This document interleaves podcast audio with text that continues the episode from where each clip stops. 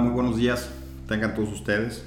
Y bueno, hoy tenemos este podcast muy interesante y creo que es fundamental en la vida del abogado.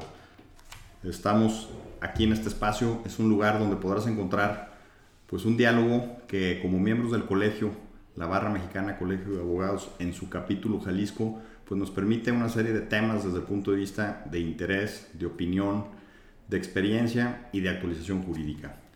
Y esto, por supuesto, pues desde un enfoque que nos ayuden a integralmente como abogados, pues tener una formación, un criterio, una ética en el ejercicio de nuestra profesión, algo que le hemos apostado mucho desde el capítulo Jalisco.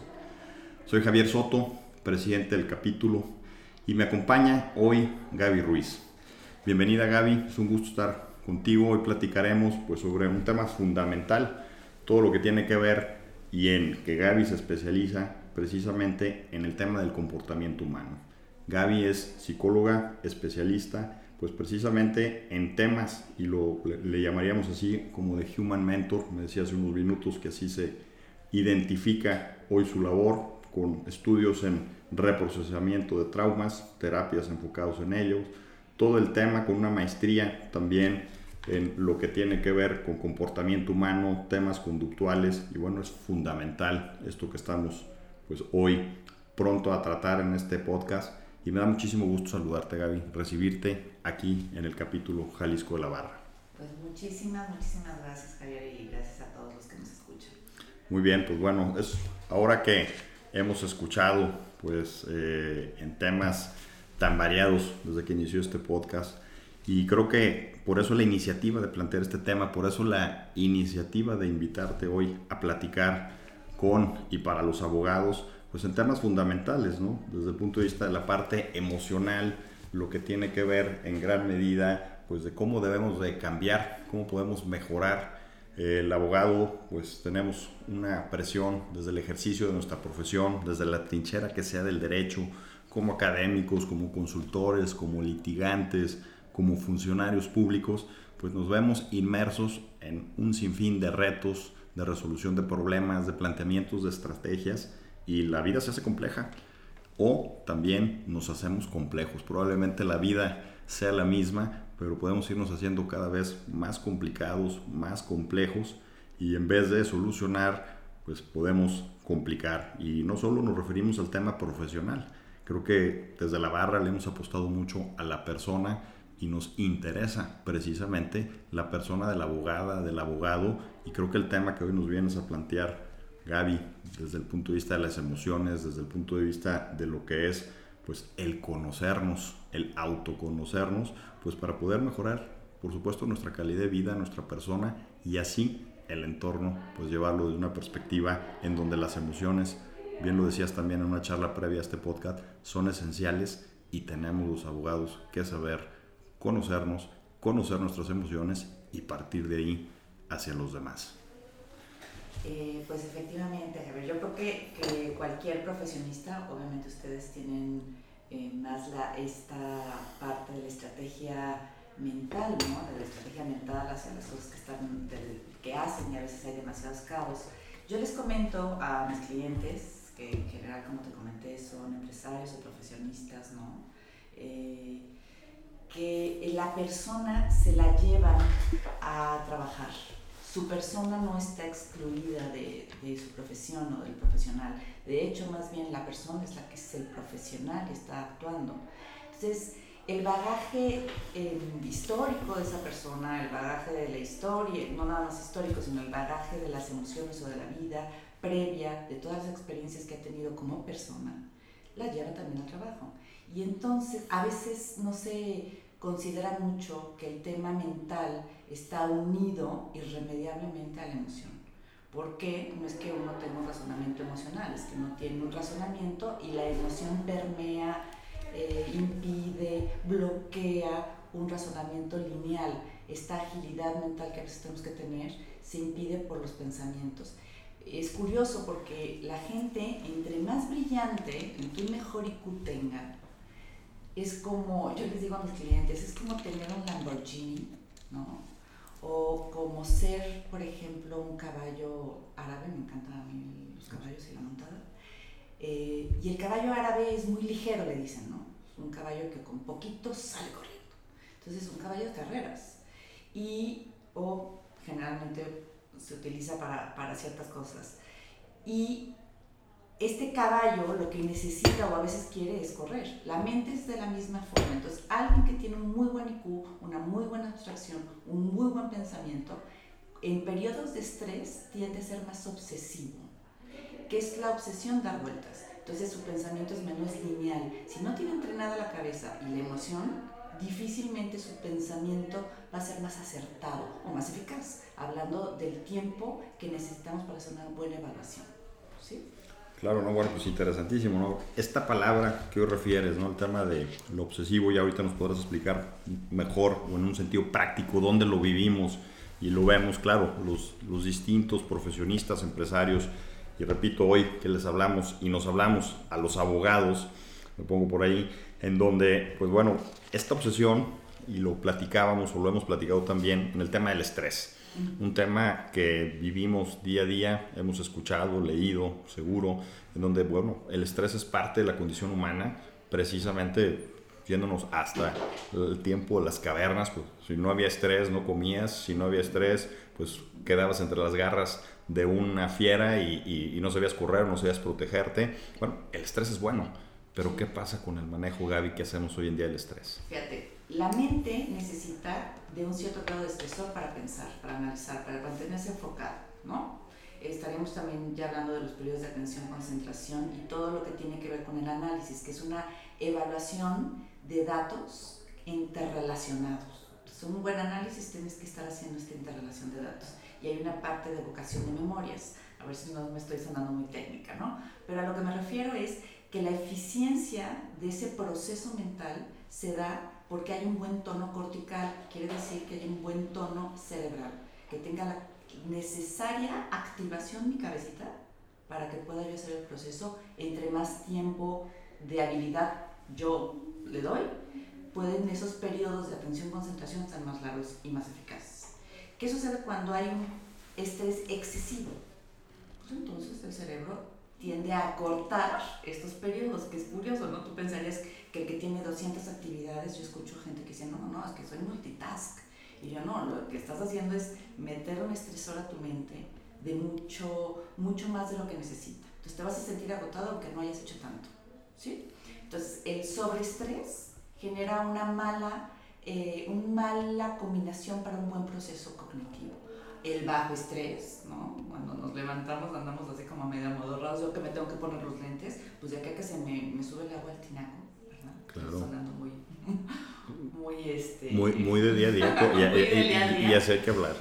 Para eso se necesita que tenga un buen tono, entonces... Por eso el ejercicio de la mañana es bueno, porque lo que hace el músculo al activarse, pues está activando zonas corticales, o sea, zonas del cerebro, que, y estoy hablando de la parte de los sesos, ¿haz de cuenta? Para que tenga un mejor funcionamiento. Entonces, cuando hay un estrés excesivo, yo tiendo a pensar de más, por eso me vuelvo obseso. El obsesivo es como un pensamiento circular que no llega a una conclusión. Yo me imagino que les ha pasado, ¿no? Que empieza a pensar en algo y empieza a pensar en tantas posibilidades y no probabilidades, la posibilidad. Entonces, un cerebro de una persona que está estresada tiende a ser obsesivo, tangencial, no concluye fácilmente.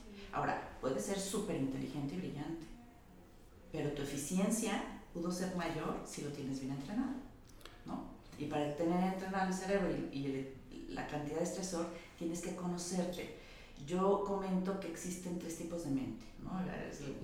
La mente operativa, la mente emocional y la mente espiritual. La mente operativa sería esta que llevo a mi trabajo y tengo que dar órdenes, relacionar, crear una estrategia ¿no? de cómo voy a llevar ciertos casos, etc. La parte emocional o la mente emocional es esa que se activa con lo que voy sintiendo. Si me cae gordo la persona que tengo al lado o tengo que pedirle a alguien que me colabore y esa persona no me cae muy bien. Todas esas emociones pueden obstaculizar el proceso de la estrategia o no.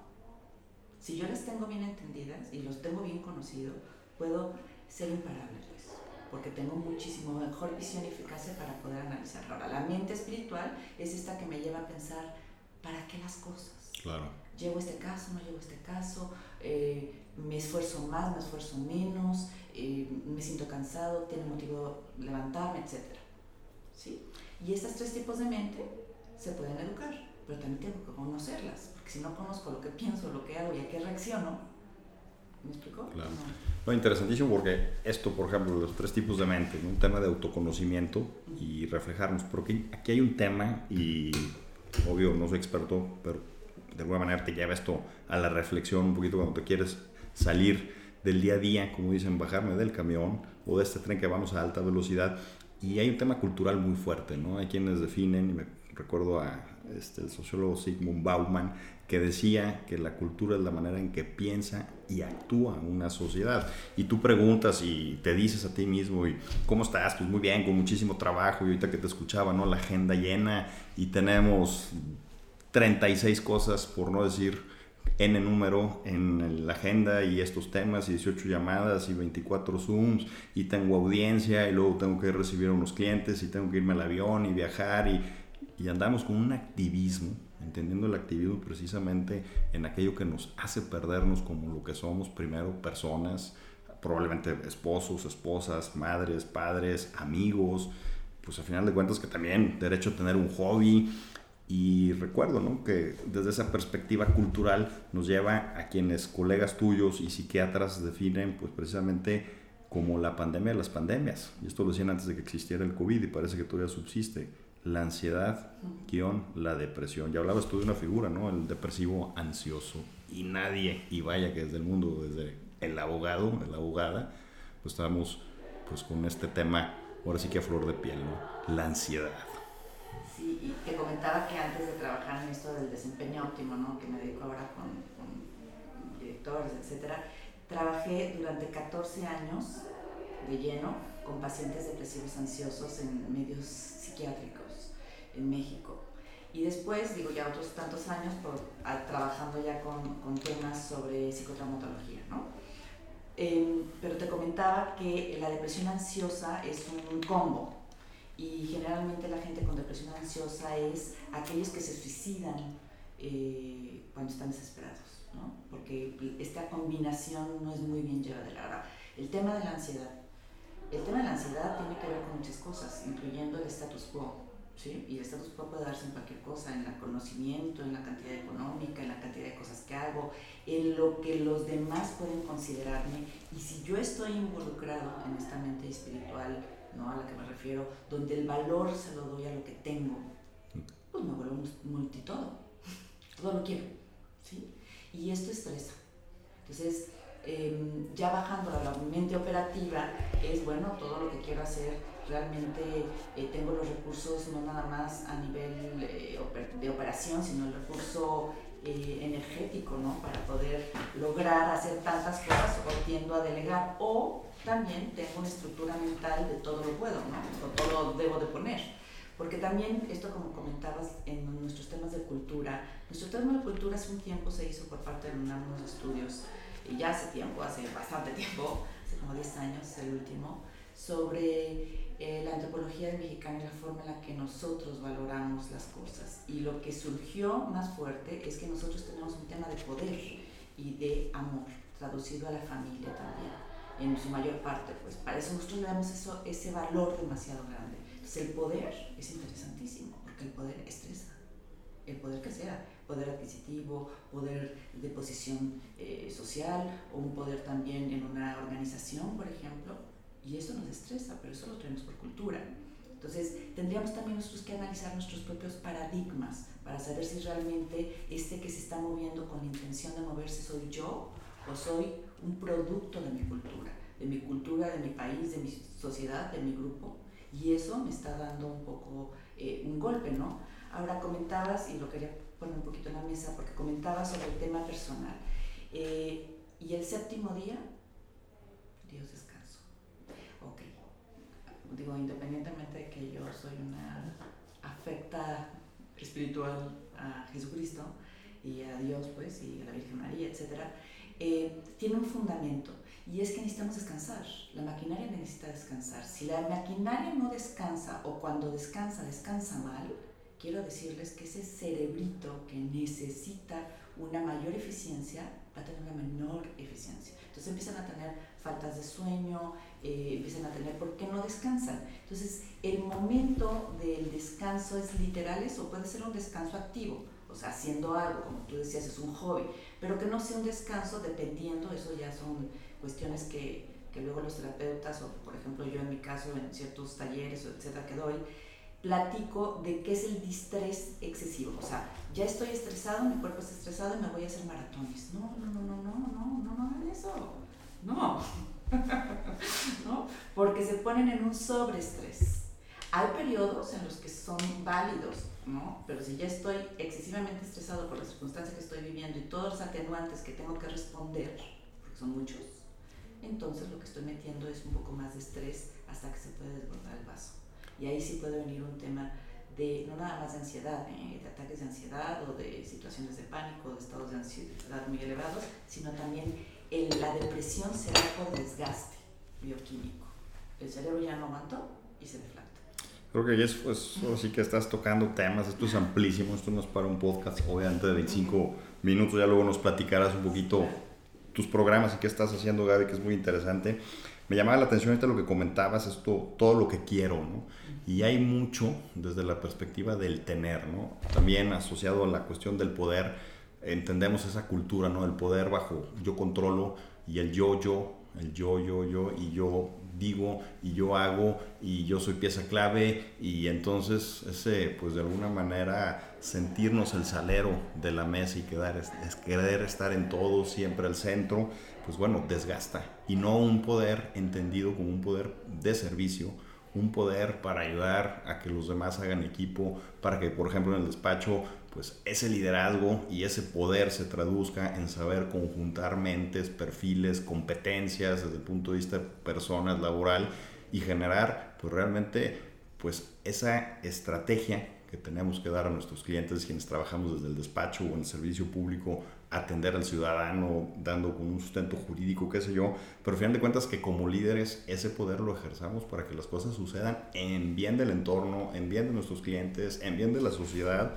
y de tal manera que al rato pues seamos quienes tenemos funciones de dirección o de armar equipos, pues capaces de salirnos a reflexionar, de salirnos a pensar ahora en qué puedo mejorar y hasta en un descuido tu, tu, despacho trabaja también sin ti, que pues tú eres el que acabas yendo por los refrescos, ¿no? Pero ya hiciste la labor de liderazgo, de conjuntar esas grandes mentes, de hacer que las cosas sucedan y no con ese ego que lo vemos en el mundo del derecho, en el mundo académico, en donde pues el doctor, don fulanito, y es triste que sean los títulos los que permien y no las personas, ¿no? Y ahí es un tema en donde el superhombre, la supermujer, la superabogada, y bueno, pues traemos ahí ese tema en donde pues resulta que lo importante es tener, creo que se pierde el sentido de vida, se pierde el sentido de lo que es la vocación profesional y me acuerdo ahorita de, algunas frases, ¿no? La vida tiene que ser un gusto y cómo intensificamos ese sabor de la vida en donde sepamos ser feliz, encontrando nuestra vocación. Y citaba a un autor, un filósofo, ya platicamos de él, Joseph Esquirol, que dice, hay que procurar ser feliz con poco, hay que interpretar ese poco como a final de cuentas en donde lo poco es mucho. ¿Y para qué estoy desde el punto de vista de lo que es lo esencial? Y a veces no sabemos vivir y estamos viviendo la vida de otros. Estamos viviendo el tren de vida que nos impone una sociedad y nunca logramos esa vida auténtica, el ser tú misma, el ser tú mismo. Exacto. Fíjate que eh, dentro de la cultura judía se habla que el deseo siempre hay que desear el día que tú no desees, ese día estás muerto. Entonces, sí tenemos que desear. El deseo es importante, el deseo es un motor. Claro. Pero el deseo, yo creería, obviamente en mi parte muy romántica, es el deseo de la conciencia interna de ser una mejor persona. Y mejor persona no necesariamente tiene que ser la caridad o sea, el caritativo, etc. O sea, hay que, hay que estudiarlo bien, hay que desbaratarlo bien en, en cada uno de nosotros. Pero yo eso los pongo de una forma muy práctica a mis clientes. Les digo, a ver, mijito, usted no sabe hacer todo. ¿Por qué? Porque perfecto no lo sabes hacer. Yo soy terapeuta, estoy ahorita metiéndome en un mundo del empresario. No existe alguien que al menos haga este human mentor, parece que lo inventé por ahí, ¿no? Este, bueno, más de alguien lo inventó, y, pero me dijo que se le ocurría, pero bueno, pero yo sé que yo no puedo hacer desarrollo organizacional, para eso hay alguien perfecto que lo va a hacer. Que arrastre lápiz, ¿no? Ya. Exacto. Y entre más perfeccione yo lo que yo sé hacer, ese engranaje va a ser perfecto. Ahora, ¿qué sucede con un líder? Un despacho es un líder, ¿no? El, el abogado líder del despacho. Si él sabe educar bien, ¿y por qué digo educar? Porque le voy a transmitir una información al otro para que sea una mejor persona, tenga un mejor conocimiento. Ahora, si yo tengo una mejor persona, tengo un mejor colaborador. Y por otra parte, tengo un mejor eh, entre comillas, ayudante para que yo pueda tener espacios. Obviamente, para poder evaluar a la persona que va a ser mi colaborador, tengo que saber que es confiable, ¿no? Que es confiable en todos los sentidos, que es honesto con lo que me dice, que es honesto en el tiempo que me está dando, que sabe a lo que sí sabe y puede. Y este tema a veces de la honestidad es a donde voy un poquito también con temas de cultura. ¿No? Que, que, a veces no estamos muy acostumbrados, a veces decimos que sí a todo sin saber que tenemos la posibilidad de hacerlo porque no somos honestos ni siquiera con nosotros mismos. Y no decimos, bueno, eso yo no lo sé hacer y está bien, pero por cultura no, tendría que saberlo hacer, no corazón, ojalá no, para que sepas que existe más y des más trabajo y pagues mejor y todos vamos ganando, ¿no? El, el aire bajo tus alas es tu equipo. Y eventualmente esa cabeza que ha trabajado muchísimo, puede transmitir conocimiento en mentorías, etcétera, a otros chamacos que apenas van en verde también.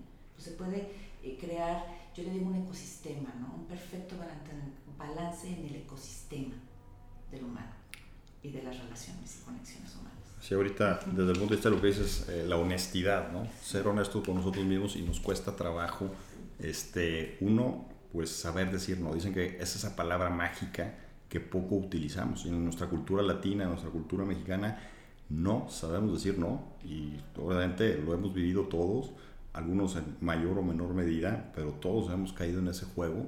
Repito, que nos dejamos llevar por el entorno, no vivimos lo que es nuestro proyecto de vida, vivimos el de otros por no saber decir no. Y luego vienen situaciones muy complejas en el ámbito familiar, en el ámbito profesional, etc.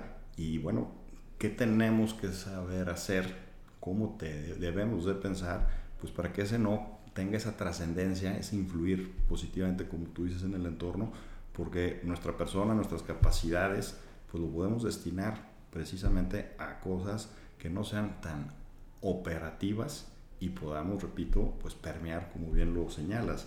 Y es un punto muy complejo porque la cultura se puede cambiar. Esa manera de pensar y de actuar la podemos cambiar, esos paradigmas que, que tú refieres sin embargo, poco somos capaces y poco líderes somos de nosotros mismos para decir hasta aquí.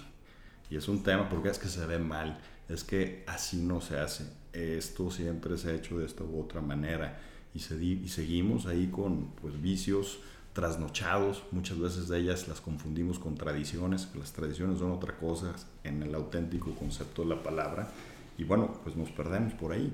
Y nos pasa en el mundo del abogado, en muchos temas, un mundo obsoleto, empolvado, acartonado, que en nuestro país, pues en muchos ámbitos del ejercicio profesional del abogado, de la abogada, es indispensable cambiar esa cultura. Hay presión, afortunadamente, la pandemia para muchas cosas ha sido muy positiva y así como ha mostrado lo mejor, pues como todo sale a la superficie también lo peor. Eh, y, bueno, y efectivamente esto que decías ahorita de, de, ser honesto, ¿no? ser honesto conmigo mismo y ser responsable conmigo mismo. Em, esta parte que también dijiste, yo le llamo autoliderazgo. Si yo me autolidereo, ¿no? soy capaz de ver qué responsabilidades asumo, ¿no? y qué tanta, al tomar esa responsabilidad, yo me responsabilizo de mí como individuo, pero también me responsabilizo de mi lugar en el grupo. Esto lo que decimos, lo que estoy diciendo es difícil, porque es una parte de salir de la zona de confort. Claro, totalmente. Y salir de la zona de confort a nadie nos gusta, porque la zona de confort pues hace frío, este, nos arde un poco, nos duele un poco. Sin embargo, de toda la gente, yo, una de las cosas que te había comentado, Javier, es que yo hice un estudio de gatos. A mí me encanta estudiar, ¿no? Yo soy, yo soy rata de biblioteca, digamos. Amo eso.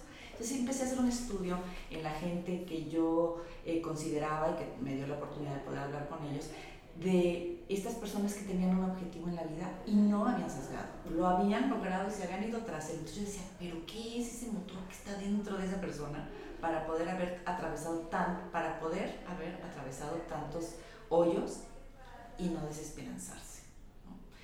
Y casi todos hablan de esto. El autoliderazgo, la responsabilidad consigo mismo y la honestidad de decir, no sé hacerlo, voy a buscar quien me ayude a hacerlo. Claro. No sé cómo lograr esto, voy a llegar. No lo puedo hacer yo, voy a buscar quien lo haga. ¿no?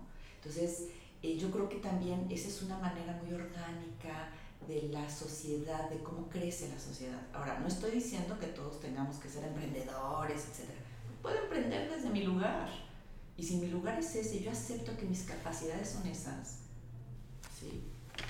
Y las voy a especializar y hacer más fuertes y hacer más generosas. Pues lo más seguro es que el mismo ambiente, en la colaboración del ambiente, nos vaya mejor.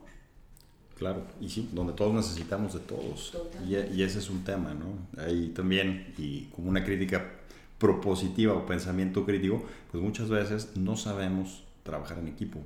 En ocasiones, ese individualismo, ese yo sí sé, yo soy muy bueno en esto, o cómo voy a pedir un favor, o cómo voy a abrirme para pedir un consejo, que es otro tema y da para otro podcast, el tema de la vulnerabilidad uy, ¿cómo voy a decir que yo no sé? ¿En qué posición voy a quedar? Y somos reacios a abrirnos. Y estoy hablando con la gente que tenemos cerca, la gente que nos quiere, la gente que se supone que nos conoce, a cómo voy a mostrar que soy vulnerable. Y ahorita que, pues de alguna manera creo que el líder y el abogado, cuando es líder en el ámbito en que se desempeñe, pues una de las cosas claves es mostrar nuestra vulnerabilidad. Esto no lo sé, esto cómo se come, o precisamente acudir a quien sí sabe y bueno, generar ese tejido que como sociedad, que como colegio de abogados, como profesionistas, como familia, pues esto desde el punto de vista tiene que irse permeando para tener, yo daría, diría eso a humildad, porque al final de cuentas el reconocerme vulnerable habla de la humildad y nos falta mucho. Yo te diría que, que habla de la humildad y la inteligencia de un ser humano su capacidad de autoobservación. Y ese va a ser un mega, mega, mega líder. Porque, fíjate ahorita que comentabas, ¿no? La vulnerabilidad. Porque el concepto de vulnerabilidad es como negativo. Claro. No está bien. Macho, pecho, peludo. Exacto. Macho, pecho, peludo. No, sí, esos eran en las cavernas, pero ya pasaron muchísimos años, ¿no? Y somos unos eh, seres capaces de aprender, de lograr, de movernos siempre y cuando lo queramos hacer. Pero primero me tengo que dar cuenta que necesito y lo quiero hacer.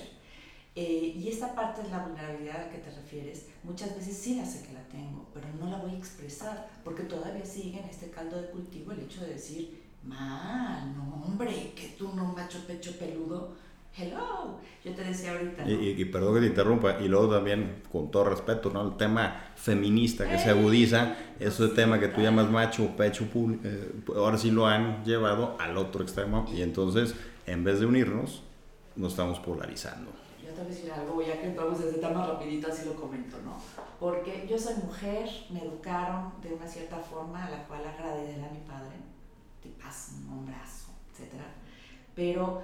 Eh, como las mujeres nos vamos descubriendo de a poquito, porque durante mucho tiempo no nos descubríamos, terminamos creyendo que el valor positivo del macho pecho peludo era algo de lo que teníamos que tener. Entonces la mujer ahora tiene que ser fuerte, aguerrida, como hombre.